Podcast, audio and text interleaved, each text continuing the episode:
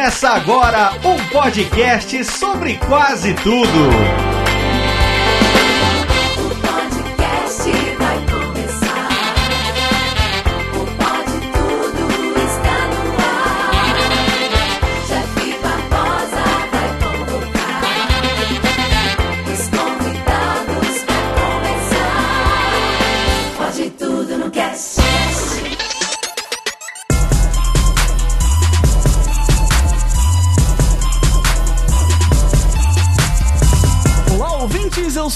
Barbosa, o host desse podcast que curte uns lo-fi de vez em quando e estamos começando mais um episódio. E aqui ao meu lado está ele, daqui de Sorocaba, embalando as noites no Hangar 51 e Blackbird Pub House, meu amigo ouvinte do Pode Tudo no Cast, DJ Eric Marques. Fala Jeff Barbosa, tudo bem? Eu sou o Eric Marques, né? Como você já disse, eu virei DJ por brincadeira e hoje é minha profissão. Aqui também, ele que também é ouvinte do Pode Tudo no Cast, mas que eu já ouço ele desde 2012 nos especiais de Dia das Crianças do Radiofobia, enveredando pelo mundo da produção musical, o filhote do senhor Radiofobia lá de Serra Negra, Lucas Lopes. E aí pessoal, boa noite Jeff, boa noite, tudo bem? Eu sou o Lucas Lopes e vocês têm muita sorte estando no TV do Rap aos 14 anos de idade. E hoje eu tenho a honra de receber esse cara aqui pra falar desse assunto, produzindo, ensinando e consertando beats, lá do seu canal do YouTube com seu mic de meia PMM. Salve, salve galera, boa noite aí, Jeff. Eu sou aqui o PMM, né? Também conhecido como Paulão, Paulinho, Paulo. e eu tô aí, mano. Eu faço aí meus beats, eu produzo uma galera, né? E também faço uns vídeos aí pro YouTube. E é isso aí, mano. Olha aí, tchau. Valeu, muito obrigado aí, bebê. Valeu a participação. muito bem, queridos ouvintes. Hoje estamos aqui para falar sobre beatmakers, né? Ou numa tradução livre aí, os fazedores de batida, né? Hoje eu reuni esses caras aqui para falar sobre essa parte da produção musical, a qual eu não domino e não entendo absolutamente nada. Então eu já quero deixar aqui claro para vocês que esse episódio, na verdade, é só uma desculpa, tá? Que eu quero essa desculpa aqui para vocês me ensinarem umas paradas, beleza? já quero começar assim. Deixar claro que é pra. né? Fazer um tutorial ao vivo aqui. Os tutorial, olha aí. então, se você quer ouvir uns beats pesados e conhecer mais sobre esse tipo de produção, não sai daí porque você vai ouvir tudo isso daqui a pouquinho no Pode Tudo no Cast.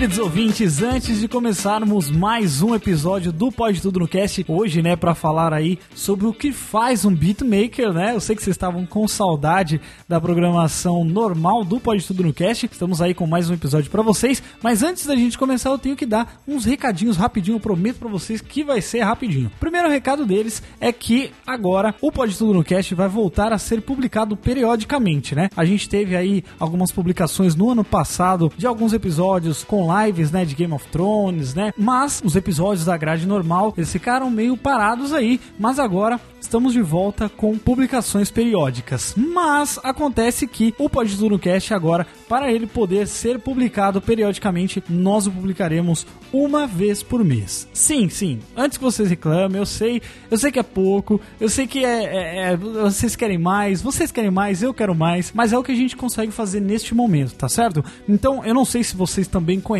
o Dumbcast, que é também o nosso outro podcast que é publicado dentro do site, o Dumbcast, que quem grava é o Marcos, o Igor, o Johnny e eu, né? Somos nós quatro. O Dumbcast é um programa de humor 100% nonsense e se vocês não conhecem, vá lá conhecer porque é muito engraçado. É podetudonocast.com.br barra Dumbcast. Tá publicado aqui dentro, é da mesma família, na mesma pegada. Tenho certeza que vocês vão gostar. Ele é publicado numa regularidade bem legal. A cada 15 dias tem um episódio novo. Então vai ficar assim a programação a cada 15 dias.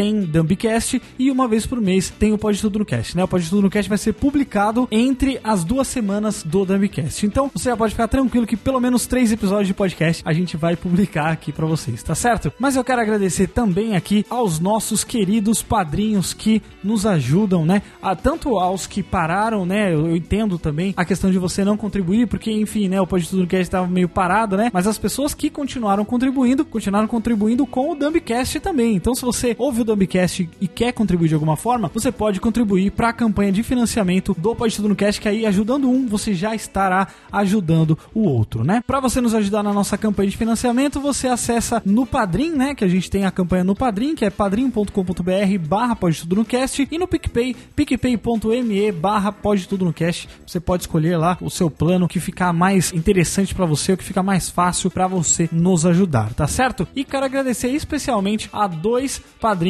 que ainda estão colaborando com a gente, que são eles o Harrison Oliveira Santos e o Fernando Silva. Um grande abraço para vocês, porque vocês tanto colaboram com o Pode Tudo quanto com o Dumbcast, fazendo essa colaboração financeira, tá certo? Bom, gente, então é isso. Esses eram os recados que eu tinha que dar para vocês. Lembre-se agora, todo mês tem um episódio novo do Pode Tudo no Cast, então fica ligado nas nossas redes sociais, segue a gente que a gente vai trazer bastante conteúdo para vocês nesse ano de 2020, tá certo? Então vamos agora para mais um episódio do Pode Tudo no Cast falando sobre o que faz um beatmaker.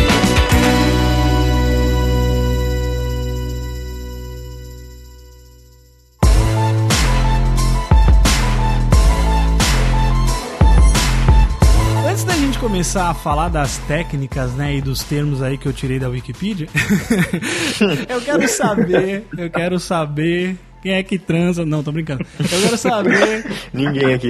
Não, ninguém, definitivamente ninguém, né, cara? Como diria Renan, é, Renanzinho, né? Ninguém transa, né? Todo mundo finge que transa, muito trabalho. É, porque- Mas eu quero saber qual que é a ocupação ou profissão de cada um de vocês. Eu falo ocupação ou profissão porque não necessariamente vocês podem trabalhar. A gente tá na internet, né, gente? É, eu, eu conheço bem como é que é essa parada da gente começar amador, né? é, fazendo ali de uma maneira amadora até que aquilo se torne ah, o seu trabalho, né? Eu começar aí pelo senhor Eric Marques ou DJ Eric Marques, ele que Ui. é daqui da minha cidade, meu conterrâneo daqui de Sorocaba. Cara, o que, que você faz na sua vida? Qual é a sua ocupação hoje? Por que você está aqui? É, então, eu sou DJ, né? Eu comecei por besteira, né? Na verdade, sempre gostei de música, né? Toco com os instrumentos, mas é, DJ nunca nem foi uma cogitação, assim. Até que eu comecei a ir muito em festa, qualquer festa que me né? E numa dessas festas eu tava muito bêbado e o DJ, por algum motivo, o DJ da festa não tava tocando. Ela tava tocando música lá, mas ele não tava lá. Não, não sei como tava acontecendo isso, eu não lembro. Eu sei que eu simplesmente subi lá e comecei a, a mexer e ver como tocava de música. E comecei a mexer e fui tocando. Quando ele chegou lá, "Oxe, você perguntou se eu era DJ também? Eu, eu falei que não, né? Nem sabia o que tava fazendo. Você só mandou um deixa os moleque brincar. É, eu só tava mandando meu ao vivo ali, né, pela primeira vez. E daí ele começou a me ensinar tudo. Daí isso foi, né, foi desencadeando uma sequência de eventos e eu percebi que ser DJ era uma das melhores coisas, porque não existe o risco de tocar uma música que eu não goste numa festa. é a melhor parte, tá ligado? É, isso é verdade. E eu ganho dinheiro pra escolher a música, então é ótimo. Olha aí, que excelente, que excelente. Senhor Lucas Lopes, vamos para você agora. Quero saber por que, que o senhor está aqui, né? Eu já sei, na verdade, né? Mas a gente vai fazer essa explicação aí pro ouvinte do Pode Tudo no Cast. É, o que, que você faz aí, né, no seu dia a dia? Você faz parte agora, né, da equipe Radiofobia de edição. Muito feliz aí de trabalhar junto com você. Mas fale pra gente aí o que, que você faz e por que, que você está aqui neste momento, neste podcast. Então, de uns tempos pra cá, eu comecei a fazer edição junto com a equipe do Radiofobia, pelo meu interesse mesmo no mundo dos podcasts, da música, essa, essa conexão que tive, principalmente por causa do meu pai. Hoje em dia eu edito o Carreiras Sem Fronteiras da Alura, é basicamente diário pra mim, entre vários outros trabalhos, mas tem virado uma experiência muito interessante pra mim, um mundo que eu não achei que eu fosse entrar, e eu tô, eu tô gostando bastante do que tá sendo, tá me enriquecendo bastante, e fortaleceu não só o meu amor por música, como o meu amor por podcast e por edição. É, isso é legal também, né? Porque você correlaciona uma coisa à outra, né? Mas como é que você começou na, música mesmo? Começando a fazer beats, né? Aí, co- como que eu comecei? Foi aqui uns, uns dois, quase dois anos mais ou menos, que eu sempre fui muito fã de música e tal. E chegou uma hora, chegou um dia eu falei, mano, será que eu consigo produzir música? Tipo, fazer de verdade? Aí eu fui pela internet procurando programa, software, aplicativo que ajudasse a fazer isso. E eu achei um que eu usava no celular. Olha só a diferença, né? Enquanto os jovens procuram pornô, o senhor Luquinhas estava procurando como produzir música. Eu sou uma pessoa muito educada, uma pessoa muito educada. Ah, mas eu conheço gente educada que gosta de um pornôzinho também. Totalmente. Então, e eu, eu acabei encontrando um software, um, um aplicativozinho de telefone lá, de smartphone, que ele trazia samples de, de música e tal, samples pra poder montar as batidas em si. Só em si, né? Só em si. Em dó você não toca, só toca em si. Ah. Tô brincando, desculpa. Ai, ai. Aqui a gente perde o assunto, mas não perde a piada, desculpa. e aí você começou a produzir assim. Então, eu comecei a mexer, tá no aplicativo, com- criei curiosidade, né? E no dia seguinte já eu já tava com duas músicas publicadas, que são as minhas duas primeiras músicas no meu canal do SoundCloud. Não são as melhores, não é negócio que eu tenho tanto orgulho, mas é o que eu usei pra começar. Eu comecei a falar pros meus amigos e tal, pra galera de escola, pra família, e eles gostaram também. Eu falei, ah, não, vou continuar fazendo e tal. Aí passou um ano, eu comecei a, a trabalhar com isso de verdade e tal. Eu fiz tipo, um, tipo uma collab com um amigo meu, que ele, ele fazia edição de vídeo, só que ele não sabia como fazer edição de áudio. Então ele falou comigo, ah, bora fazer um negócio junto e tal. Eu falei, beleza. E acho que é basicamente isso. Minha jornada com a música foi bem simples, assim, foi bem, bem curiosa. E chegou no que eu tô hoje. Olha que legal, excelente, senhor Lucas Lopes aí, enveredando pela parte de produção musical. Eu lembro quando você começou, acho que foi mais ou menos quando eu também comecei a postar uns vídeos no meu canal lá com um pouco mais de qualidade lá de música, né? É, foi lá por 2017 no comecinho. Isso, eu lembro, lembro de, de ter ouvido algumas músicas que você fez, inclusive o seu pai, né, o Léo Lopes, ele até disponibilizou lá um link lá pro pessoal, a galera da Podosfera, poder baixar as músicas e usar, né, as músicas pra sonorizar os podcasts aí, deixando, né, o, o crédito, né, pra você e tudo mais. É, porque as minhas músicas elas são Creative Commons, né? Então tem aquele negócio, ah, quer usar, usa, mas deixa o crédito no final do, do vídeo, do, do podcast, etc e tal. Pode crer. E, senhor PMM, você, qual é o seu trabalho, qual a sua ocupação, o que, que o senhor faz aí pra receber seu mercenário, seu capitalista?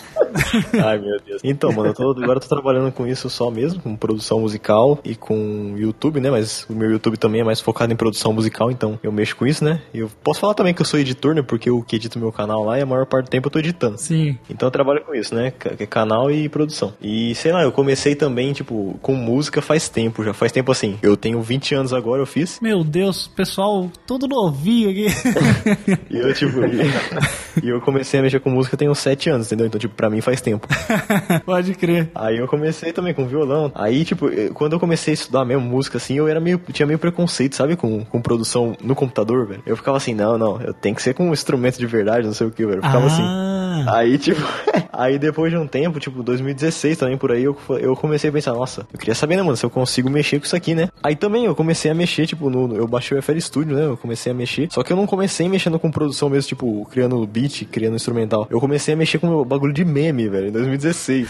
Foi assim que eu comecei. Tem muita gente no meu canal que nem sabe, velho, que eu, tipo, eu, meu canal, eu não postava nada sem ser meme até quando eu tinha uns, sei lá, uns 50k, sabe? Aí foi depois que eu comecei a fazer uns bagulho diferente. Aí, enquanto isso, eu já mexia né, com produção, eu ia mexendo e tal. Só que eu comecei mesmo a trabalhar com isso, tipo, é só isso mesmo, tem uns 6, 7 meses. Então, tipo, é bem, é bem recente eu trabalhar com isso, só que mexer com isso já faz um tempo, já, já tem uns, uns 7 anos já que eu mexo com música mesmo. Ó, assim, falando já, né, sobre o beatmaker, né, o que que é o beatmaker, a gente tá falando aqui, é, e pra quem não tem contato com isso, a galera tá ouvindo as musiquinhas aí de fundo, mas é, ou, eu, posso falar que é um produtor musical mesmo, ou tem ah, algum tipo de, é, não sei, uma, uma divergência aí quanto ao termo aí? É, pior que tem, mano. Tem, tem bastante di- tipo de divergência, assim, que nem. Se for ver um, o pessoal, né, que tipo, mais underground, assim, eles colocam lá, prod alguém, né? Eles colocam sempre no título das músicas. E tipo, porque fica como produtor, né? Aquele que produziu o beat. Só que normalmente, tipo, você vai ver numas músicas mais profissional que os caras fazem em estúdio mesmo, eles não colocam, sabe? Eles colocam no máximo assim, tem produtor executivo, produtor de não sei o que. E aí vai porque, tipo, o produtor que nem a gente tava vendo aqui, que, não sei lá se é na Wikipedia que a gente tava vendo, né? que o produtor, ele, ele geralmente ele, ele faz parte da ideia, né? Ele, ele mexe, tipo, na, em todo o arranjo e tal. E a pessoa que faz o beat, isso que é a diferença de beatmaker com produtor. O beatmaker, tipo, ele faz o beat e o artista vai em cima do beat. O produtor geralmente é o contrário, né? O artista vem com a ideia e o produtor desenvolve a ideia. Então, sei lá, um beatmaker pode ser né, um, um produtor também, só que, sei lá, é bem, tem bastante divergência, né? Porque também tem o cara que mixa, tem o cara que masteriza a voz. Pois é, eu acompanho alguns canais assim, porque faz algum tempo também. Eu montei o meu home studio em 2016, mas eu sempre tive é, esse contato com música, né? Eu canto desde criança, toco desde adolescentezinho, comecei com violão, depois passei pra teclado, é guitarra, contrabaixo, arranho um pouco de bateria, bem bosta, mas enfim. É, e, mas por isso que eu faço tudo sampleado. mas aí, então aí quando eu, eu montei, né, o meu home studio em 2016, eu tenho muito contato com vídeos assim relacionados à produção musical. E foi assim até que eu caí no seu canal, quando eu caí no- no- nos vídeos do Consertando Beats, que é- são incríveis. Tá o link aí no tá o link aí no post pra galera que não conhece o canal do PMM. Acessa aí no link desse episódio aí, pode ir lá, tem o canal dele pra vocês acessarem, tem a playlist aí do Consertando Beats, que é muito legal, cara, essa série é muito legal mesmo. E aí, assim, tendo uh, que eu tenho esse contato de assistir, procurar, saber e tal, e realmente que nem você falou, né, cara, tem muita diferença, tem, às vezes um cara, ele consegue fazer tudo, ele pode fazer tudo, mas às vezes os caras que criam uma música, eles têm o produtor, né, que faz aquela produção, e às vezes é um outro cara que vai mixar, às vezes é um outro engenheiro que vai masterizar aquilo lá, né, que vai é, pegar aquela música pronta e dar o, o toque final, arremate final, para deixar todas as músicas é, com a mesma equalização e tudo mais. Tem todos esses processos que podem ou não ser feitas pela, pela mesma pessoa, né? É, eu acho que assim, eu, eu não conhecia, né, esse termo beatmaker e tal, eu sabia que ah, os caras que fazem, né, as batidas e tal, tem sempre, eu vejo muito vídeos no Instagram também, que tem vários, vários Instagrams que eu sigo, que é sempre os caras fazendo loop, e aí tem aquela, aquela, aquela paradinha assim que o cara, eu não sei como é que é o nome daquele negócio, que é um, um, tipo, são vários, vários slots assim que o cara coloca, né, de sons. Ah, é o Looper. É o looper mesmo, né? Então, aí os caras vão colocando aquelas músicas ali. Eu, eu sempre, pra mim, ah, o beatmaker é o cara que faz aí. E é pra, pra mim eu tinha muito essa, essa confusão, eu até confundi um pouco com DJ, né? Porque eu, eu acho que o cara pode fazer isso também, né, Eric? Você que é DJ aí, você teve contato também com essa parada de criar beat, como que é pra você? Então, eu comecei meio por acaso por causa do PMM mesmo. Olha aí, né, eu rapaz. tava. Sim. Inspirando pessoas. PMM. É. por, isso que, é- por isso que eu achei bacana mesmo quando você falou, porque eu não. Não é que eu não tinha interesse, eu tinha interesse, mas aquele interesse bem, bem distante, assim, porque na minha cabeça eu falei, meu, deve ser algo beirando o impossível, deve ser muito difícil. E eu imaginava, falei, meu, como que eu vou produzir um beat, alguma coisa? Deve ser bem complicado. Daí eu tava andando aleatoriamente pelo YouTube e vi aquele vídeo de como fazer um funk com 3 minutos. Tava com a thumb da Xuxa lá e tudo. Nossa, já faz tempo, tem mais de um ano, hein, mano. Sim, é, acho Quase que dois. é um, é um vídeo que sempre, sempre aparecia. Eu falei, meu, eu vou, eu vou ter que ver esse vídeo. Eu dei muita risada com o vídeo. Só de lembrar que eu começo a dar risada. da- que a edição é muito bacana, cara. É, é tão legal o vídeo em si, o modo como, como ele ensina, né? Que é, é bem prático, né? Mas também é bem editado, é engraçado. E daquilo eu baixei o FL Studio, comecei a mexer e tal, fui fuçando. Fiz, é, criei um funk igual, igual aquele, do- no modo que ele ensinou lá. Tanto que eu, toco até hoje na- nas baladas, a galera curte pra caramba. então tem muito beatmaker que fica mais na parte da produção mesmo, mas é, é aquele cara que faz um super sucesso, é ótimo no que faz, mas tá ali no quarto dele, né? E tem muito cara que é beatmaker e, e- e usa isso, né, na- nas peças, tudo na pista, né? É, é- é bacana pra caramba, né, você ver esse lado. Legal isso também, né, né, Eric? Porque você sendo DJ, você criando ali a tua playlist, você pode fazer as tuas, né, as tuas músicas, teus remixes ali e levar pra, pra pista pra ver se qual é a aceitação do Sim. pessoal, né? Exatamente. Você faz imaginando, será que a galera vai curtir? Será que não? Daí você vê o que, que precisa e tal. Já teve alguma vez que você tocou um bagulho assim que foi meio. meio? Você fala, é de produção minha? É, sim. Então, não, gera, porque Porque geralmente eu sou foda pra caralho. né? Eu só faço coisa boa. porque, porque os remixes que eu fiz, a maioria são de funk, né? Então funk a gente toca quando a galera já, já tá louca, então é, a galera não tá nem aí. Pode ser só o, o- um sample Só o tchu- tchá, de funk tchá, tocando, tchá. é. Já era, a galera tá... Aí tem, aí tem sempre aquele, ó, ó, né? É. Pode ser só que assim, a galera curte. Então, não chegou a acontecer comigo ainda, né? Infelizmente. Ah, Mas é isso que eu queria perguntar pra vocês também, né? A gente, a gente tá pulando umas etapas aqui, mas o, o, o beatmaker, ele é o cara que ele cria a batida, né? Não só a batida, mas a, a melodia ali, aquele loop que ele vai é, percorrer durante a música, né? É a base pra música, basicamente. a base da música, né? Mas eu queria perguntar pra vocês, o beat mesmo, o beat, beat, beat, beat, né? É, ele, ele, ele tem um, um gênero próprio, tipo, ah, o beat é do hip hop, ou ah, é do... Não, você pode usar pro funk, você pode usar pro trap, você pode usar... co- Como que é isso, de- dessa denominação dos gêneros e estilos musicais diferentes pra aplicação de um beat? Eu acho, mano, que tipo, que ele é mais ligado, tipo, esse nome mesmo, beatmaker, ao hip hop e tal. Porque, tipo, eu tô fazendo o bicho do Zeca Pagodinho, tá ligado? então, sei lá, mano. Mas, tipo, é mais assim porque a pessoa, o beatmaker, né, como ele é mais essa ideia aí de ser meio que sozinho, assim, que a pessoa faz o beat aí o artista que quer o beat, ele vem atrás. Tipo, na- no começo era feita aquelas mixtape, tá ligado? Que as pessoas faziam uma mixtape de beat, mandavam pros artistas, e aí o artista, se ele gostasse de alguma, ele usava. Então é mais por isso, né, que ele e geralmente era de hip hop, né, que surgiu essa cultura aí de fazer esse tipo de coisa. Que nem as mixtape do, do Kanye West lá, tem as do Dr. Dre, tem tipo, tem é muito, tipo, é lendário, né, mano, essas mixtape deles aí, de, só de beat, né. Aí eu acho que é mais por isso, né, que ele é mais ligado. Mas tipo, claro que você pode fazer um, um beat de funk e você posta, tem muito, né, beat de funk aí postado na internet, que aí um artista pode ouvir e gostar, né, só que geralmente esses outros estilos que nem você vai ver, uma música pop, geralmente o artista vem com a ideia, já, tá- já escreve a música, e aí o produtor faz toda a produção por cima, né. Então eu acho que é por isso que é mais ligado, né. Ele cria o beat em cima do, do como a música já vem, né? No, pro artista, né? isso. É, ele desenvolve o que o artista quer. Mas ocorre o contrário também, eu não sabia disso. Por exemplo, vocês eh, criarem uma música, né, um beat, e aí pode, ser pra um rap, pode ser pra um hip hop, pode ser pra um pop também, e aí a pessoa curtir aquele, aquele som e ele querer comprar de você pra usar na música dele. Isso, é tipo, eu praticamente trabalho só com isso. Eu vendo os beats prontos, mas eu também faço os por encomenda, que a pessoa vem e fala, ah, eu quero tal estilo. Aí ele, a gente faz em cima. É assim, tipo, é, é o contrário. O beatmaker geralmente ele é mais. Esse nome mesmo, beatmaker, é desse jeito, né? Porque você faz o beat só. Você faz a batida e aí o resto é com a pessoa, né? Tipo, porque tem duas, dois jeitos de você escrever uma música, né? Você pode ou escrever e depois fazer a música, ou pegar a música e escrever depois. Sim. Então, tipo, eu acho que essa é a diferença principal. Mas assim, por exemplo, se um cara ele chega e fala assim, PMM, quero comprar esse beat seu aqui. Aí ele é um cantor e aí ele comprou esse beat seu. A partir do momento que você vendeu aquele beat pro cantor, ele consegue abrir esse projeto num outro estúdio de produção musical e, e ajustar conforme ele puder? Ou é você que pega a voz dele e coloca ali porque ele comprou o teu beat? Como é que isso funciona? Eu acho que são serviços separados, sabe? O serviço de mixagem e masterização é diferente do que só o beat. Ah, Só que assim, aí vai também das licenças, né? Porque tem essa, essa questão. Inclusive a gente pode falar disso, né? Que aqui no Brasil essa é bem não muito profissional, sabe? Essa parte de ter contrato, de ter não sei o que, não sei o que, essas coisas mais burocráticas, né? Não tem muito aqui. Então, tipo. essas coisas que funcionam, né? Tipo, no Brasil não É, tem. essas coisas é, que faz funcionar, entendeu?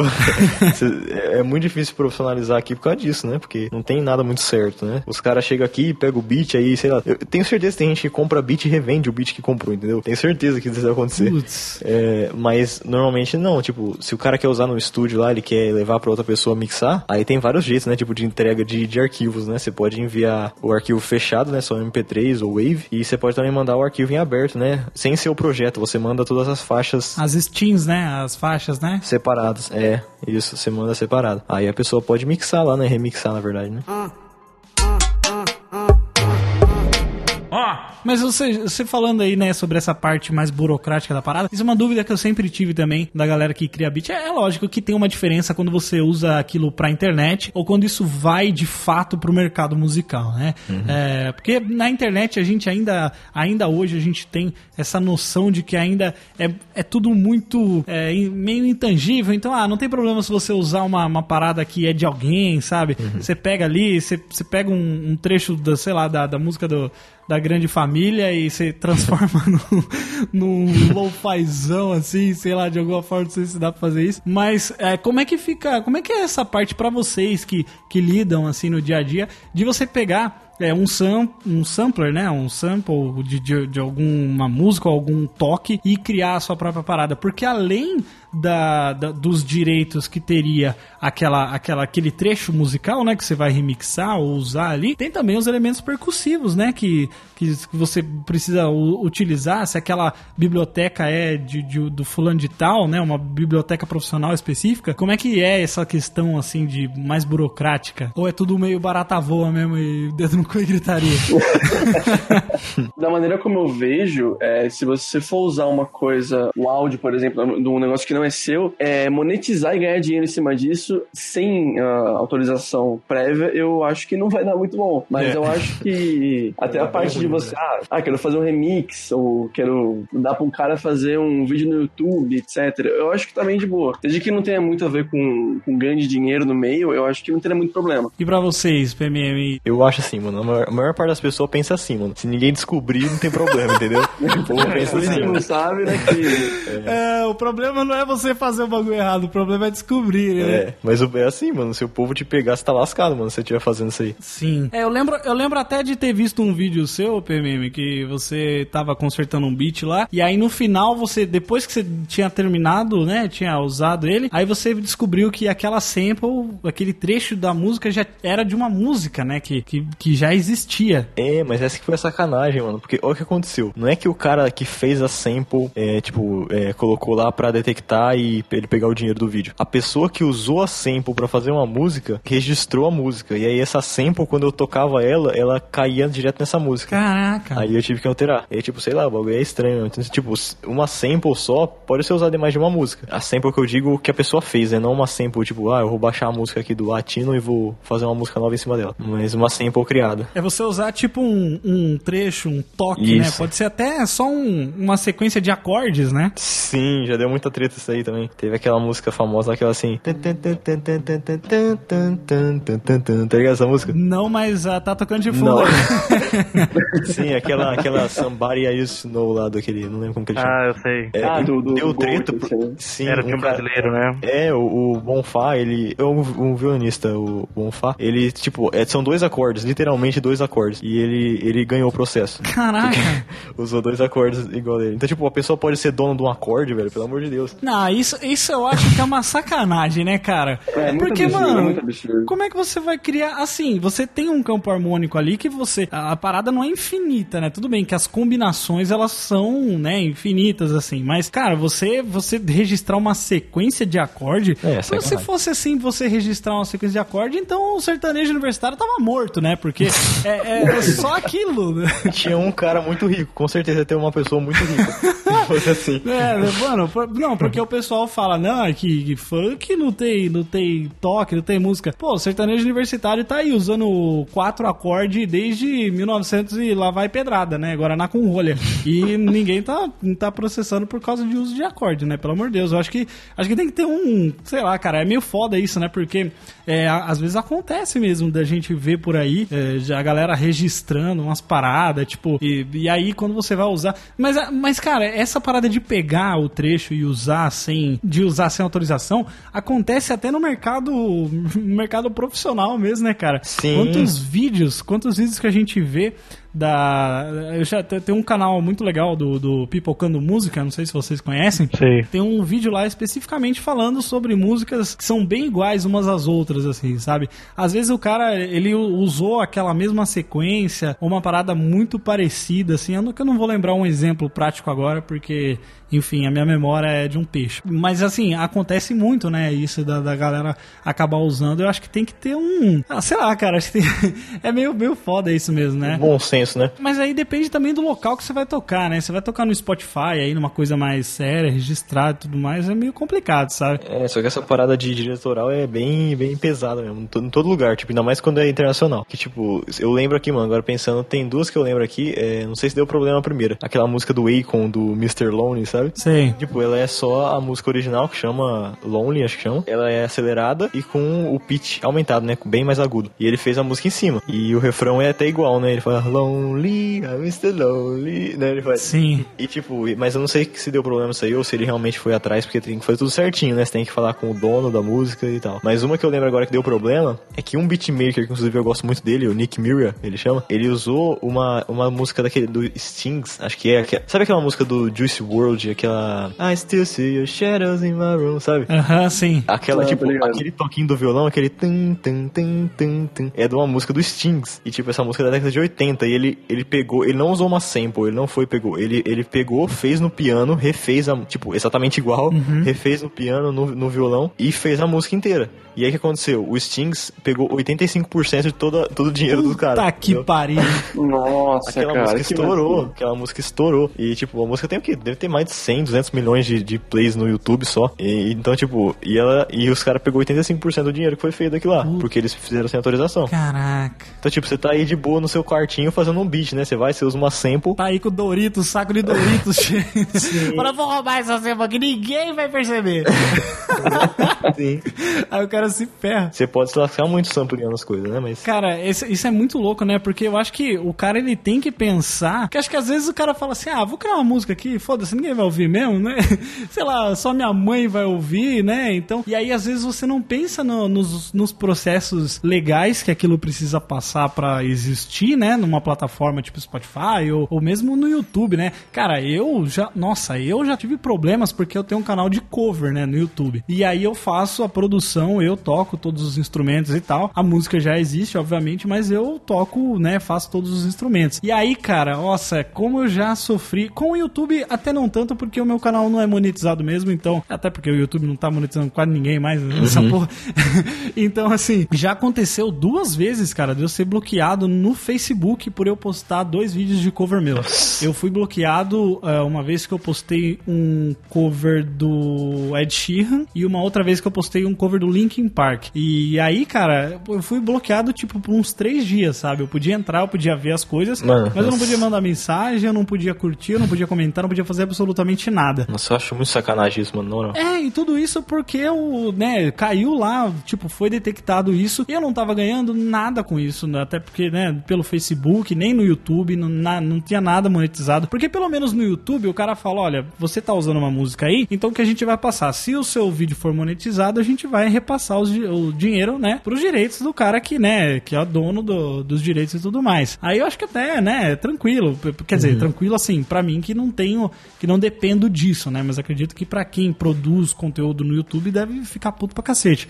Mas aí, tipo, você ficar bloqueado por não tá, não tá usando de maneira comercial é muito complicado isso, porque às vezes você tá fazendo, tipo, uma homenagem mesmo, sabe? Ou, ou você tá porque você gosta muito da música, você quer fazer uma versão e tal, é, ou simplesmente, às vezes, né, pegar um trecho ali pra fazer um sample ali e mudar alguma coisa, né? E criar em cima, porque a criatividade é isso, né, cara? É você pegar coisas que já existem e você trabalha em cima pra transformar aquilo numa coisa nova. Isso é, isso também é criatividade, né? É isso que eu acho sacanagem, mano. Porque, tipo, você pega um negócio, você transforma ele. Tipo, uma coisa é você baixar a música do maluco e repostar, né? Outra coisa é você usar uma sample e você fazer outro conceito em cima da mesma música, né? E tá bom que o cara que criou a música, tudo bem. Mas, por exemplo, você pega esses caras aí que são os, os caras que realmente sabem samplear, mano. Os caras tipo de boom bap, principalmente. Tipo, você não chega, você, você não consegue falar que é a mesma coisa, velho. Não tem como você falar, ah, não, mas eu criei essa música aqui. Mas, velho, o cara pegou e refez tudo, entendeu? É, quando acho que quando tem uma criatividade assim, mas é uma questão muito é uma questão muito delicada mesmo. Se fora do Brasil já é assim, imagina aqui no Brasil também, né, cara? é. Até com com podcast, sabe? A gente tem umas, umas dúvidas, umas coisas assim com questões de direitos autorais e tal. Tem o ECAD, né, que a galera paga pra ser utilizado e tal. E mas assim, né, é, tem coisas que são que é exatamente como o PMM falou, né? Tem se não se não for pego não dá nada ou mas aí é, acho que tem que tomar cuidado. O povo pensa assim, eu, eu discordo. Eu acho que é muito melhor você fazer do jeito certo primeiro, que você já não, não cai nesses problemas. É verdade. Só que é difícil, tipo, a questão de você. Polícia Federal chega quebrando os vidros da janela do PM. Verdade. Só que esse que é o problema, porque o custo de você fazer as coisas certinho, assim, certinho, assim, pra você não ter problema no futuro, é muito alto, sabe, pra uma pessoa que tá começando. pois é. Então isso, tipo, já é uma barreira, velho, pra você começar, entendeu? Pra você se profissionalizar. É muito complicado. Ó, Mas já que você falou de começar, né, PMM, que tem essas barreiras realmente. A gente que convive na internet o tempo todo, a gente já percebeu que quando existe uma barreira financeira para as pessoas, é aquilo determina se a pessoa vai continuar ou não, né, fazer aquilo.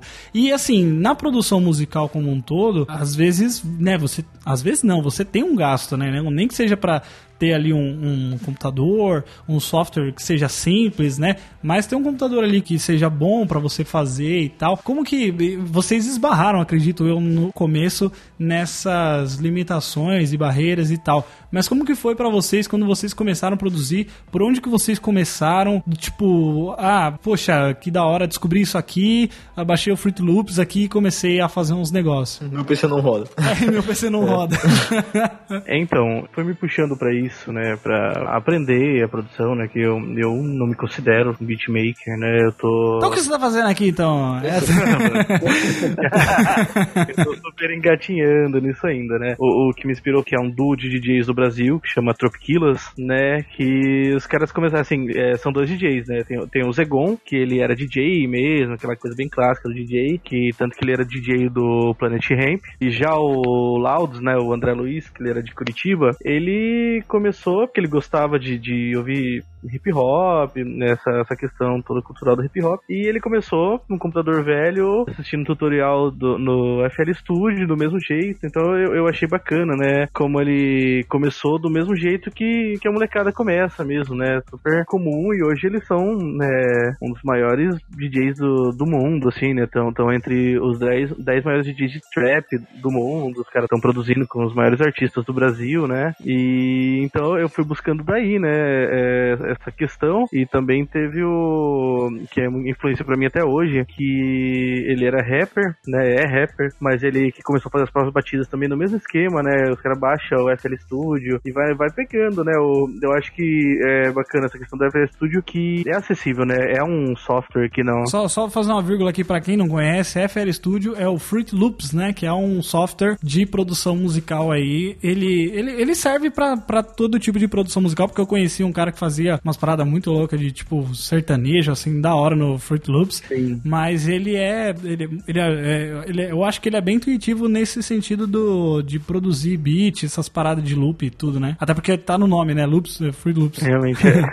então eu acho bacana como ele é acessível, né? Ele roda em qualquer PC, não precisa né, de muita coisa. Então daí no caso tem o Rincon Sapiência, né? Que ele começou também como um rapper comum, hoje ele tá em ascensão na carreira, é, recentemente abriu o próprio selo e tal, é super bacana. Você acha que é é legal você falar falando isso, Eric? Porque você é, vê que outros caras estão começando ou começaram, né, do mesmo jeito que vocês estão fazendo, isso te dá uma inspiração a mais e você falar, cara, Sim. eu também posso fazer isso, né? Eu também, você vê que o cara, ele usou a criatividade dele e que seja, não importa, seja se ele fez aquilo com um softwarezinho simples, fez no celular, fez no, no sei lá, no GarageBand. Por exemplo, tem aquele vídeo, tem um vídeo muito legal do daquele cara que ele faz a, a, a música da flauta envolvente, como é que é o nome desse cara? Ah, foi o MC Fiote, né? Que fez o. Isso. Mesma coisa, esse é um, é um claro exemplo também, né? Porque ele, ele falou que tava procurando alguma flauta, daí ele achou a flauta lá do bar, né? Ele colocou, né? Meio que mal sabendo quem era. E ele também falou que ele não sabia mexer com nada disso, pegou, baixou o FL Studio. Eu acho que nem era o FL Studio, hein, mano? Eu- se, eu, se eu não me engano, era um outro softwarezinho lá que parecia ser bem mais simples do que o FL Studio, viu? E, e aí, assim, vendo, vendo lá o projeto, tudo que ele abria, no vídeo assim aparece ele abrindo o projeto pro repórter e tal.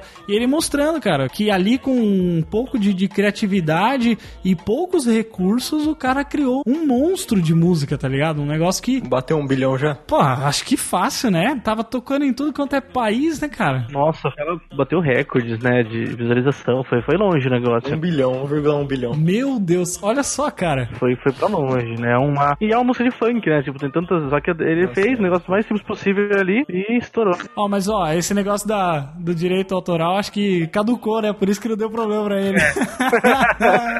Acho que ele foi esperto, tá vendo? Usem coisas que já passaram da época de, de, de ter direito autoral, daí não, não dá problema. Ah, mas é, cara, ele, ele com poucos recursos, o cara criou assim um monstro, né? E, e- e aí isso eu acho que inspira muito, né? Quem tá começando, quem quer. Eu não, eu não tô dizendo só de ah, virar MC, virar cantor, mas assim, fazer esse trabalho realmente de criatividade, né? De você fazer um beat ali, você se inspirar nas coisas que você curte e referências que você gosta e colocar tudo ali naquele, naquela, na tua criação, né? E quem sabe até se isso virar, né? Chegar num cara grande, chegar num cantor, o cara poder usar isso aí pra fazer uma música, por que não, né? Lucas, como é que foi pra você assim? Que você falou que você começou pelo softwarezinho lá. Que software que você usava? Você começou pelo celular? Como que era pra você essa questão da, da dificuldade aí? Você esbarrava em, algum, em alguma questão que te dificultava pra fazer, mas isso de alguma forma te impediu? Ou sei lá, você via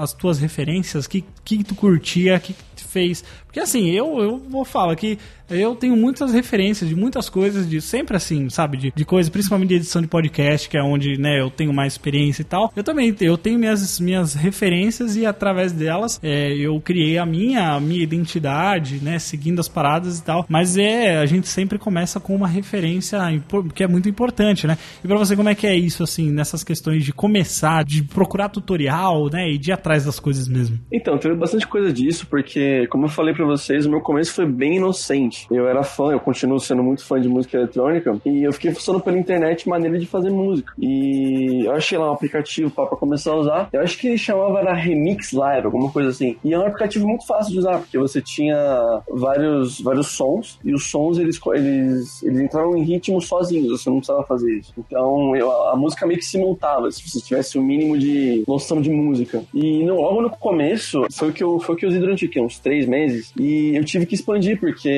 eu tive que mudar o, que- o, o que eu tava usando, porque não era suficiente. As músicas não estavam ficando boas o suficiente. Aí eu comecei a usar o Vegas, que muitos editores de podcast usam. Caramba, você usa o Vegas pra produzir música? Eu uso o Vegas, eu uso o Vegas e uso o SoundForge. Força de vontade, hein? Parabéns, cara. Para. Esse cara tá cavando pedra com pazinho, porque puta que pariu. Eu fui usando o SoundForge e o Vegas, porque o SoundForge ele é mais feito para efeitos, enquanto o Vegas ele é feito para cortes e predições, o posicionamento de som que você precisa fazer eventualmente, né? E se eu fosse pensar assim numa barreira que eu tive mesmo, foi o fato de, de eu ser um estudante na época. Então eu tinha pouco tempo, porque eu tinha que passar de ano, eu tinha que é, conseguir passar nas provas e tal. Bem-vindo à vida. Pior que passou isso, tá sendo mais difícil do que a escola. Ah, foda. é, daqui pra frente só piora, meu filho. Não, tô vendo já. E você, PMM, como é que foi com você, cara? Nesse sentido de dificuldade no começo? No começo de baixou o programa, abriu, pam, deu erro. Quando eu comecei, mano, que eu comecei mesmo assim, foi na- mexendo na edição de vídeo. Aí realmente, sabe, eu tinha um PC da Positivo, você já imagina como que é, né? Aí o meu PC era horrível, velho. Eu usava o Vegas também, eu uso ainda, né, pra editar vídeo. Aí eu abria, tipo, um vídeo de um minuto, velho, que eu editava, ficava, tipo, meia hora pra renderizar. Normal. Então o negócio era triste pra caramba. E nessa época aí eu não mexia ainda muito em produção, né? Aí depois foi mais pro meio do ano, 2016, eu comecei a querer mexer. Aí também, tipo, mas como eu usava muito pouca coisa, aí dava pra ir rodando ainda, né? Que eu comecei fazendo esse bagulho que eu falei, né? De meme. Os memes que eu fazia, que eu digo assim, é coisa de música, né? Que nem eu pegava, fazer esses remixes de funk aí, né? Foi até que depois eu fiz tutorial aí do, do funk da Xuxa, que, que o nosso grande e querido DJ Eric Marques falou. É, então, tipo, eu fazia. Eu, a primeira coisa que eu fiz, velho, foi um, um remix da música do Shrek lá, aquela. É, All Star. É isso.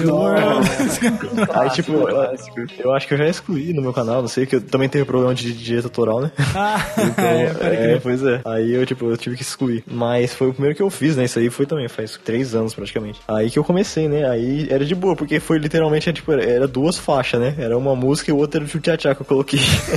foi, o, foi o primeiro que eu fiz na FL Studio. Aí, tipo, aí rodava, né? Beleza. Os problemas de máquina foi isso. Foi meu PC da Positivo, que era uma tristeza horrível, horrível. Só que aí depois, tipo, aí foi essa questão, né? Tipo, você sempre, quando você começa, você quer começar com uns, uns negócios bons, né? Você quer começar com os equipamentos bons. Só que praticamente nunca dá, né? Nunca, Quando, nunca. quando eu comecei música mesmo, eu comecei com um violãozinho, tipo, eu tenho até hoje. Mas é um violão, tipo, compensado, sabe? A, a- a madeira, não é nem madeira de verdade. Uns negócios mó ruim. Mas, tipo, aí depois você vai melhorando, né, mano? Conforme você vai, você junta um dinheiro, você investe de volta, né? Aí dá pra você ir melhorando, mas no começo é triste a situação. E tirando isso, né, que outra coisa é essa parte burocrática mesmo, né? Que essa é a principal barreira, assim, profissionalizante, né? Você, porque você começar, você pode ter um celular só que você começa, né? E a maioria das pessoas tem celular hoje em dia. Mas se você quer fazer um negócio mais profissional, velho, é complicado. Você tem que comprar um PC, você tem que comprar um fone, tem que comprar todas essas coisas aí, depois você tem que ir atrás de advogado, talvez, sabe? É complicado essas coisas. E é o que eu tô correndo atrás agora, entendeu?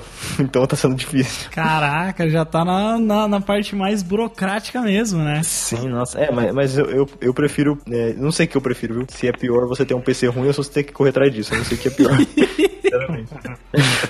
Ah, né? Queria voltar pra época que eu fazia meme do Shrek, né? É pior, pior que é. A vida era mais simples. Pois é, cara, mas é, é- é muito louco, né? Como a gente é, sempre esbarra nessas mesmas histórias, né? É, de, de tanto de, de quem a gente já conversou aqui. é, a gente tem um episódio 43 que foi sobre produção musical independente, que a gente falou, conversou com o Gesiel Freitas e com o Dafferson Oliveira. O Gesiel, ele tem mais de 20 anos é, de, de experiência em produção musical. Então, quando ele começou, cara, ele começou com um tecladinho da Cássio, assim. Eu tenho um teclado da Cássio hoje. Eu também. É um, não, mas é, mas é o, o meu teclado, tipo, ele é um sintetizador, né? Então, ele já é mais, ele já é melhor. O meu é horrível. Nossa senhora, meu Deus, você dá de 90, meu. Mas Horrível. então, cara, mas ó, se você ter o teclado como se você, né, usa o computador, os samples e tal, você liga ele no USB, ele faz o som igual o que você que você quer, né? Você procura o timbre que você quer e você usa. Então, mas a, a gente vai esbarrando nessas histórias e vendo como a- as dificuldades que muitas vezes as pessoas usam isso como uma desculpa, porque ah, não, é muito difícil. Ah, não, não dá pra fazer. Ah, não, sabe? Não, não vai rolar. Para, e tem outras pessoas fazendo coisas assim, sabe? Tipo, é, improvisando mesmo, criando tecnologias pra pra conseguir fazer as coisas funcionar, porque a pessoa ela tem essa necessidade e, e ela quer exercer essa criatividade de alguma maneira, né? É muito no começo, é um negócio até que as pessoas olham e falam, tá, mas o que, que você vai ganhar com essa porra aí? Por que, que você tá, É. né, se investindo tanto assim, né, do seu tempo nisso e tal, e conhecimento e tal? Mas eu acho que é uma questão é, de realização pessoal, primeiramente, né, cara? Eu falo assim, de mim, assim, questão de podcast e também de produção musical, que eu, eu, eu faço produção musical, não faço beat, mas faço, tipo, toco e canto e tudo mais. Mas, assim, é uma realização pessoal quando você vê um negócio pronto, quando você vê um, que você, você tá se superando, tá ligado? Você olha um negócio seu que você fez antes, você fala, cara, esse aqui tá melhor, sabe? E aí, como que eu posso melhorar? Porque é uma coisa que eu faço muito, assim, não sei se isso funciona pra vocês também, mas é, eu, eu- eu, quando, quando eu comecei a aprender a produzir, eu uso o, o Studio One, né? O Studio One 3. E, e quando eu comecei a produzir, eu, de fato, profissionalmente, profissionalmente, assim, com um pouco mais de qualidade, né? Não no Audacity. é quando eu comprei uma, uma interface de áudio. E aí, quando eu fui aprendendo melhor, né, a produzir e criar as paradas, eu sempre pegava, tipo assim, eu olhava uma, uma música e eu falava, tá, eu quero aprender a fazer isso aqui. Eu preciso, eu, pra essa música, eu preciso saber fazer isso aqui. Então aí eu ia, buscava tutoriais e tudo mais, ler fórum, fórum inglês e tudo mais, procurava pra conseguir, né, chegar naquele resultado que eu queria. E desse modo, a- a- o conhecimento vinha na minha cabeça e eu guardava isso. Então, porque é muito diferente de você sentar na frente ali e ficar olhando tudo que o cara, sabe, um- ou seja, num- num- numa aula que você não seja tão prática, né, que você só receba informação, do que você ter uma necessidade e você ir atrás daquela necessidade. Aí quando você precisar fazer aquilo de novo, você já sabe porque você caçou aquilo, você achou aquilo e de uma forma que sempre que você precisar, você já tem isso, né, no fácil acesso da sua memória. Não sei se isso tem com vocês também, de tipo, criar necessidade e falar, não, eu preciso descobrir como é que faz isso aqui, então eu vou atrás. Fazer na prática, né? Pois é, acho que, acho que ajuda mais, né, cara? Uhum, com certeza, mano. Você fazendo na prática, tipo, quando você for fazer de novo, precisar, você vai lembrar. Ou então você vai atrás de novo, né? Quando eu editava foi assim. Quando eu comecei a editar, eu, tipo, eu editava sempre com o navegador aberto. Talvez isso aí atrapalhava, né, pra edição, porque meu PC já era horrível. e aí... Aí, tipo, eu sempre fazia isso, né? Aí eu sempre ficava pesquisando. Eu acho que eu tive que ver cinco vezes, tipo, em dias diferentes, como fazer um chroma key, entendeu? Quando eu comecei. Porque eu, eu esquecia, velho. Falei, nossa, como que faz esse negócio, mano? Aí, tipo, até que eu aprendi, velho. Tipo, tem que ser na prática mesmo.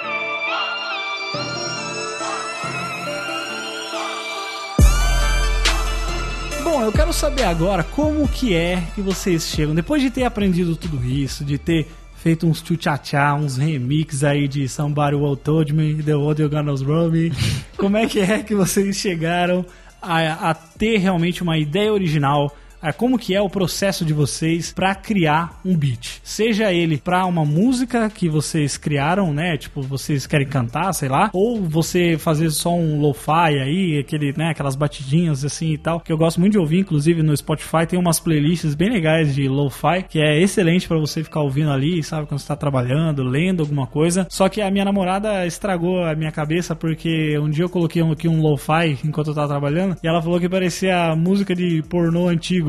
Aí, aí ela estragou.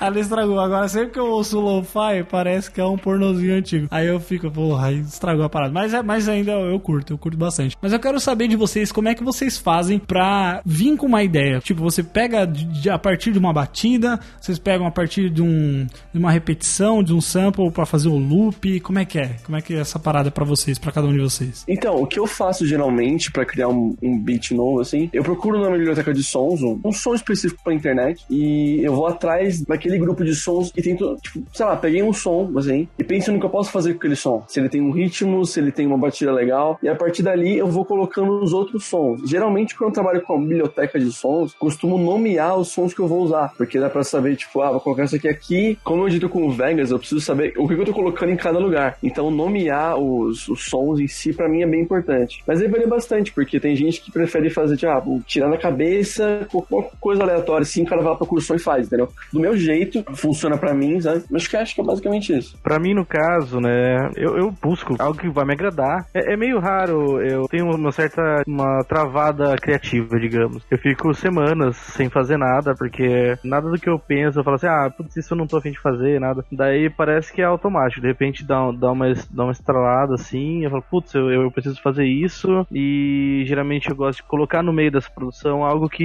esteja em alta, eu gosto sempre de misturar com alguma música que esteja em alta, porque eu meio que fico visando, né, por enquanto, assim, não que seja meu objetivo sempre fazer isso, mas eu sempre fico visando algo que, que vai dar estourada, assim, todo mundo vai gostar, que, nossa, por, por, por que ninguém fez isso antes? Daí eu pego uma, uma música pop que esteja bombando, né, eu olho no, no Spotify lá, que você tá Uhum. no top do Spotify, daí eu, eu faço algo a partir daquilo e lanço, né, daí a galera, daí tem uma aceitação bacana do público. É, que porque pra você também é é interessante, né? Todo mundo quer, é aquele negócio, é, todo mundo quer ser ouvido, né? Seja quem faz podcast, quem faz vídeo no YouTube, quem faz música, é, todo mundo quer ser ouvido. Então, se você faz uma coisa que é mais fácil, né? Que as pessoas estão procurando, que tá meio em alta, eu acho que ajuda muito. E você, como você é DJ, né? Você poder levar isso pra, pra pista, eu acho que é muito, muito legal também, né, Eric? Mas tem um retorno rápido, né, do, do, do- você sabe... É um retorno instantâneo, né? Da parada. Sim, né? Você sabe o que, se aquilo tá agradando ou não, né? Legal, legal, cara. E pra você, PMM? Mano, eu prefiro sempre começar pela melodia, harmonia e tal, né? Que eu acho que é, claro, né? Bateria é muito importante também, só que a parte realmente, tipo, do, do som. Inclusive, eu acho que eu tenho até um problema com isso, porque sempre que eu vou fazer, eu acabo fazendo um negócio muito melódico, sabe? Tem estilo que é bem mais bateria, né? Então, depende assim, né? Eu, eu acho um jeito legal também é você começar já com uma ideia na cabeça, sabe? Não assim, você, ah, nossa, eu, que nem aquele povo fala, né? Ah, nossa, eu acordei com uma melodia na minha cabeça assim. isso aí nunca vai acontecer, tipo, pode, não, fica, não pode contar com isso. É porque a, a, a criatividade ela funciona, mas você tem que tentar exercitar ela, né? Porque se você, Sim. se você ficar esperando cair um, uma- um raio na sua cabeça pra você falar, puta que pariu, é isso, vai ser muito difícil. É, você não pode contar com isso. Você tem, tipo, você tem que fazer, fazer mesmo. E, tipo, se acontecer algum dia é lucro, né? É assim que você tem que fazer. Então, tipo, geralmente eu acho um jeito legal de fazer é você começar já com alguma ideia. Por exemplo, ah, eu tô escutando bastante algum artista, eu quero fazer então um negócio no estilo dele. Aí você vai e tenta fazer algo. Se você achar que não ficou parecido, você vai, você escuta mais e escuta ele, tipo, com o ouvido musical mesmo, né? Eu tô ouvindo como um produtor. Aí você vai vai e tenta reproduzir isso, né? Porque, assim, é que nem cada um é do meio, né? Que nem o Lucas falou, ele faz de um jeito, que nem o DJ Eric ele faz de outro, porque é DJ, né? DJ Eric, é muito- acho muito chique falar. O DJ Eric. É, porque, então, eu ia falar, por causa do grande Eric. Tipo, porque ele eu falei só DJ Eric porque como ele é DJ, ele falou, ele faz, tipo, já pensando como vai ser o resultado quando ele for fazer ao vivo. Que nem eu faço, como eu- o que eu mais faço é, é pro pessoal que, por encomenda, o pessoal que já tá nesse meio, que, que, é, que é pra artistas, né, no caso. Que nem o meu público, assim, o público eu alcançar, claro que já as pessoas que vão ouvir, mas primeiramente vai ser o artista, né? Sim, é o cara que tá te pagando, né, pô? Isso. então, de primeira assim, eu tento fazer algo mais focado nesse estilo. Eu pego alguns artistas aí que o pessoal gosta, ou então eu fa... Tem dois jeitos, né? Você pode tanto fazer nos que estão mais bombando, ou você pode fazer mais no nicho, né? Eu vou fazer, ah, eu quero fazer mais boom bap, por exemplo, em tal estilo. É um estilo? Isso. Ou então eu vou fazer mais no, no- nos pessoal aí que tá bombando. Então, tipo, você tem vários métodos, né, de você fazer isso. Só que quando eu vou, assim, eu vou sentar aqui pra fazer e não, e não tô me baseando em nada, eu começo assim, eu começo pela melodia, pela, pela harmonia, e aí eu faço a bateria em cima. Quando eu não vou samplear, né, mas normalmente eu, quando eu vou fazer mesmo assim, eu não faço sampleado. A não ser que eu tenha uma ideia muito boa, aí sim. Tipo, nossa, eu quero usar tal música pra fazer um beat. Aí é outra história. Mas normalmente é assim que eu faço. Como eu sou muito noob mesmo, assim, nesse meio, né, de produção de beat, é, eu quero entender, assim, porque às vezes eu, eu ouço, né, o pessoal falando, principalmente PMM, Eric, que tenho mais, que eu converso mais, quer dizer, que tenho mais contato, converso, nossa, parece aquela foto do, do menino tomando sorvete com a, com a menina na parede, assim, né, tipo, olhando assim, nossa, eu converso com o PMM, né, eu vejo os vídeos dele e tô conversando. Mas eu digo assim, com os, os contatos que a gente tem de, de ouvir falar de estilos musicais, ah, tipo, o, Eric, o não, o Eric não, o DJ Eric, É, falar, sim. tô- fazendo um trap aqui, isso aqui é um trap, uns traps, é uns raps. Aí, tipo, eu fico muito perdido nesse sentido, cara. Eu não entendo porra nenhuma disso. Eu queria entender, perguntar pra vocês quais são os principais estilos, assim, e no que que eles diferem, os estilos de beat que vocês poderiam encaixar. A gente, eu sei que a gente já falou de, de funk, né? E a parada é meio abrangente, até, até passando por eletrônico. Mas quais são os estilos normalmente mais comuns, assim, que vocês que têm mais contato com essa parada do beatmaker é mais normal pra vocês? Então, é, nesse estilo aí, tipo, mais de hip hop, rap e tal, é, tem alguns estilos, né, que são mais prevalentes aí, né? Os que estão mais agora em alta é o, é o trap, né? O trap tá mais em alta. Mas o que é o trap, né? O trap, tipo, ele, ele é um pouco. Ele é mais rápido e mais lento ao mesmo tempo, né? Caraca, costuma- que, que complexo. Sim. é, não.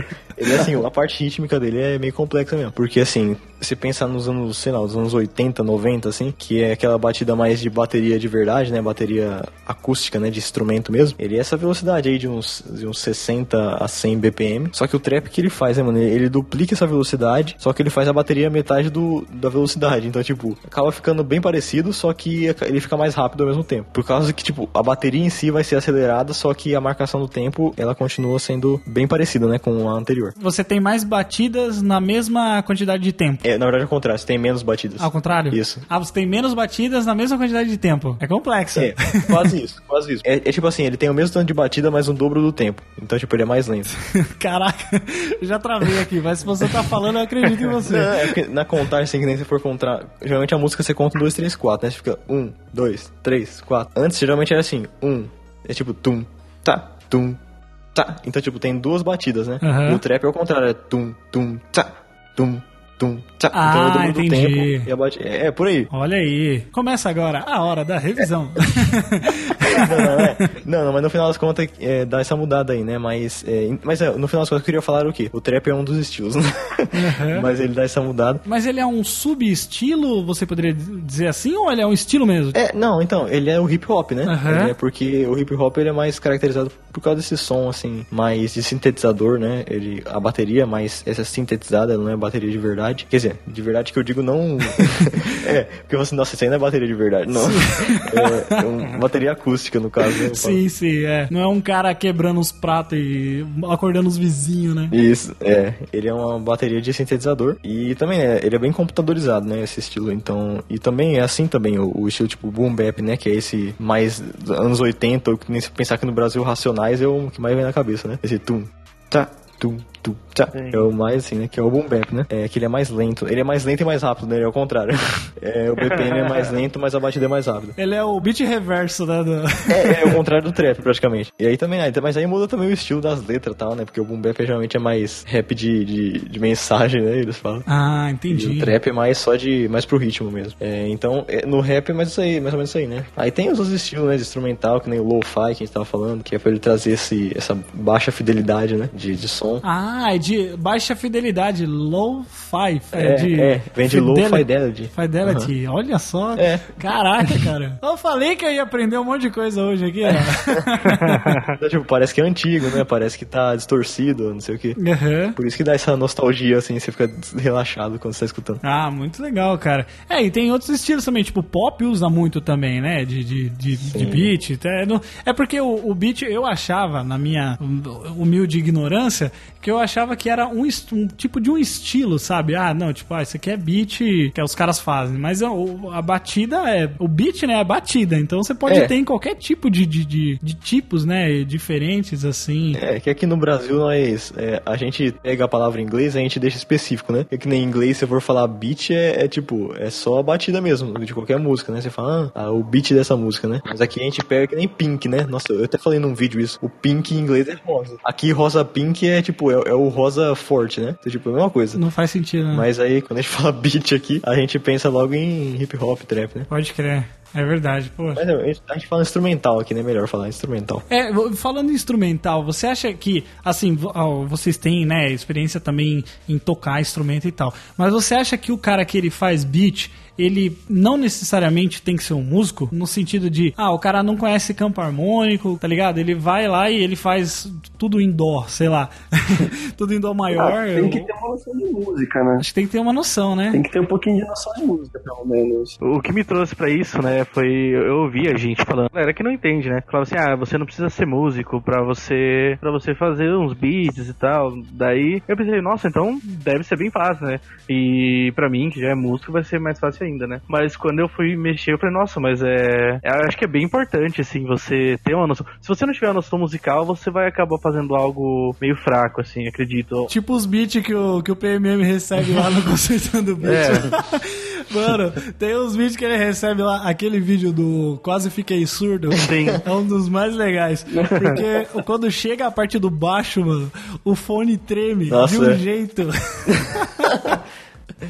É muito bom esse vídeo, tá aí no link também, pessoal, pra vocês ouvirem aí, porque. Ouvirem, ah, eu tô no podcast, tô falando.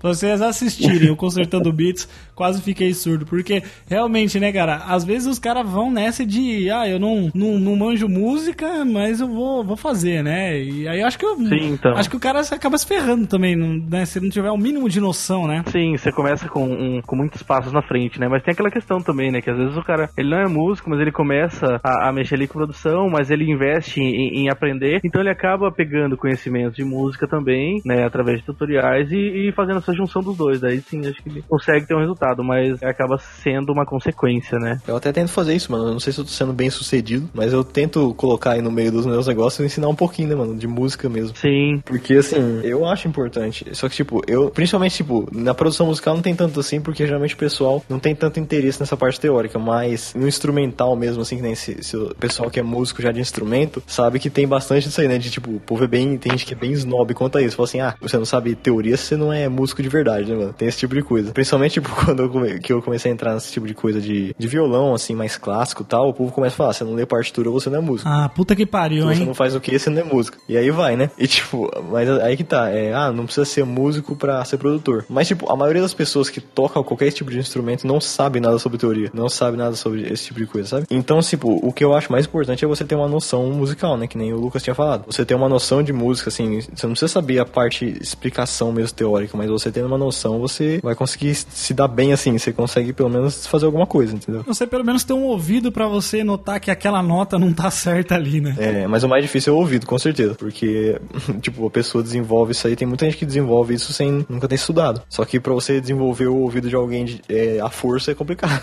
Pois é. Não, é, eu, eu, assim, eu, eu já estudei partitura há um tempo da minha vida. Quando eu comecei a aprender música, né? Porque eu canto desde de criança, assim. E aí eu cantava na igreja e tal, quando eu era da igreja. Então, é, a- no ambiente da igreja, você acaba tendo muito contato, né? Com o instrumento, com música e tudo mais. Você acaba indo pra esse lado de aprender mesmo. E eu fiz algum tempo, assim, de, de partitura, mas, cara, quando chegou no Bona, pra bater o Bona, eu falei, não, não, aí não, aí não dava, cara. tô fora. Eu, eu conseguia muito mais, assim, eu toco por cifra e tudo mais, mas eu, eu consigo muito mais pegar as partes de ouvido, tá ligado? É. De fazer é, é, a harmonia e, assim, descobrir mesmo que nota que tá tocando pra pegar a música e tirar de ouvido mesmo. Pra mim, eu tenho muito mais facilidade nesse sentido do que se eu olhar pra uma partitura, assim, eu, eu, eu meio que travo, assim. Eu, e eu, eu, eu, assim, é claro que tem casos e casos, né? Tem pessoa que ela pode tocar por partitura e também tocar de ouvido. Mas pra mim eu tinha uma impressão que você tinha que escolher uma coisa ou outra, sabe? Meu pai, ele sempre tocou por música, e aí eu, eu me achava, eu achava que eu ia ficar muito limitado a isso. Aí eu falava, pô, se eu só vou poder tocar se tiver o papel aí. E se for uma música que o cara tá tirando aí na hora, tá me ensinando aí na hora, como é que eu vou fazer, né? Eu to, vou tocar e não, não vou saber. Então eu tentei, eu trabalhei desde, né, desde adolescentezinho mesmo, quando eu comecei a aprender a tocar violão, a me dedicar nesse sentido de ouvir bastante coisa, porque eu acho que isso é importante também, né? Quem produz e quem gosta disso, é importante que ouça muita música também, né, cara? Porque isso te dá um background, né? Seja aí pra você ouvir as músicas com ouvido de produtor, ou seja pra você conhecer estilos diferentes, seja pra você é, saber o que que, o que que tá em alta, o que que dá, dá pra ser usado e tudo mais. Eu acho que tudo isso meio que volta sempre na questão do estudo e na busca por se aperfeiçoar, né? Eu acho que essa, é, essa, essa questão é sempre muito importante nesse sentido, porque acaba a gente acaba sempre esbarrando nisso de novo, assim. Então acho que como as pessoas têm dificuldade, né, de, de começar a, a fazer, a produzir, mas eu acho que se as pessoas, hoje em dia, né, a gente tem aí o próprio canal do PMM, tem muito tutorial lá, né, de, de vídeos assim, ensinando a pe- pessoa a fazer e, outras formas também, tem canais gringos, tem fóruns e tudo mais, e tem vastas bibliotecas aí pra pra você utilizar, pra você aprender. Eu acho que tem muitos meios assim de você começar. Tem muito conteúdo na internet, né? É, pois é, tem muito conteúdo, né, cara? Então acho que mesmo se você começar devagar aí, né, e- é que a gente sempre às vezes quer dar o passo maior do que a perna, né? E você já quer, você vê o cara que você se inspirou, você já quer ser igual ele na, na semana que vem. E não é assim, né, cara? A gente tem que é uma construção sempre, isso pra tudo. Acho que pra quem curte editar, quem faz vídeo, quem faz podcast e quem produz música também, eu acho que sempre acabar esbarrando nesse sentido também.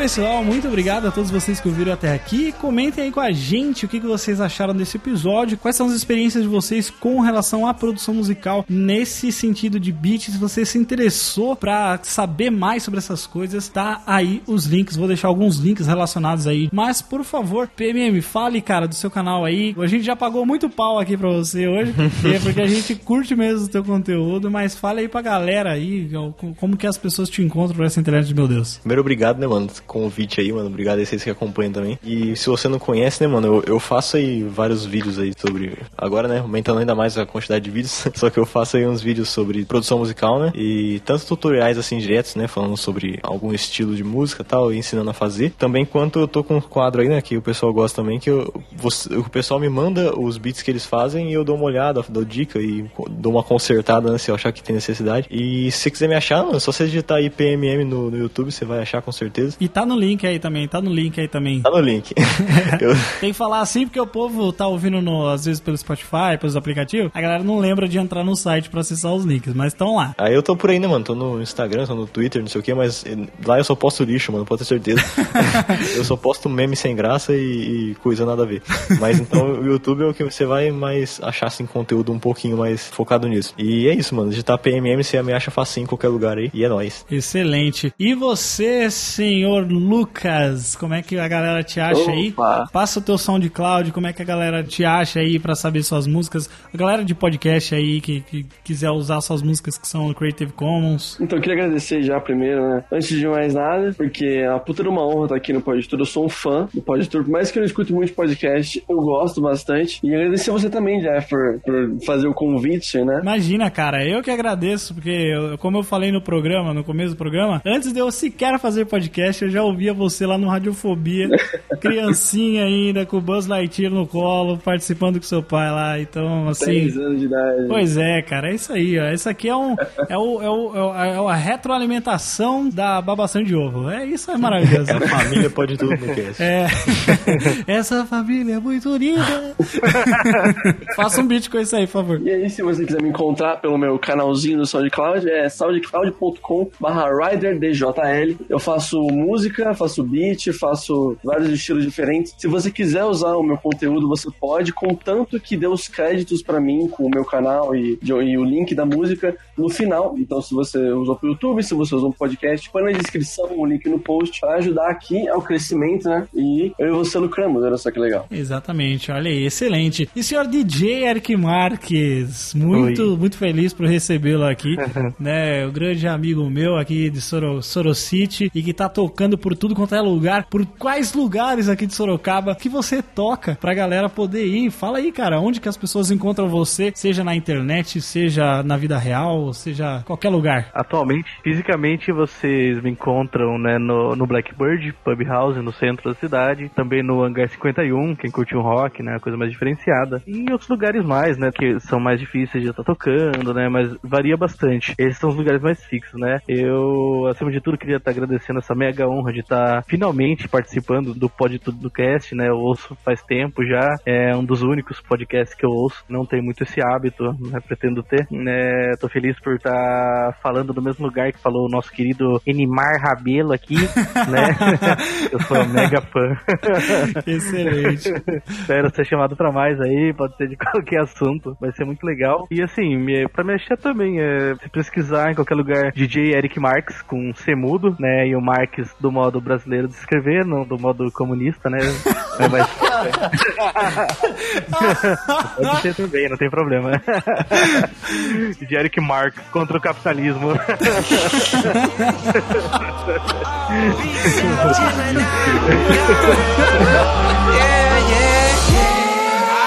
Eastside chillin', I'm gone. Daí lá você encontra página no Facebook, tem SoundCloud, YouTube e por aí vai. Mano, desculpa, mas só já procurar subiu a aí. música já. Nesse trecho já subiu a música e já acabou o programa. Meu Deus.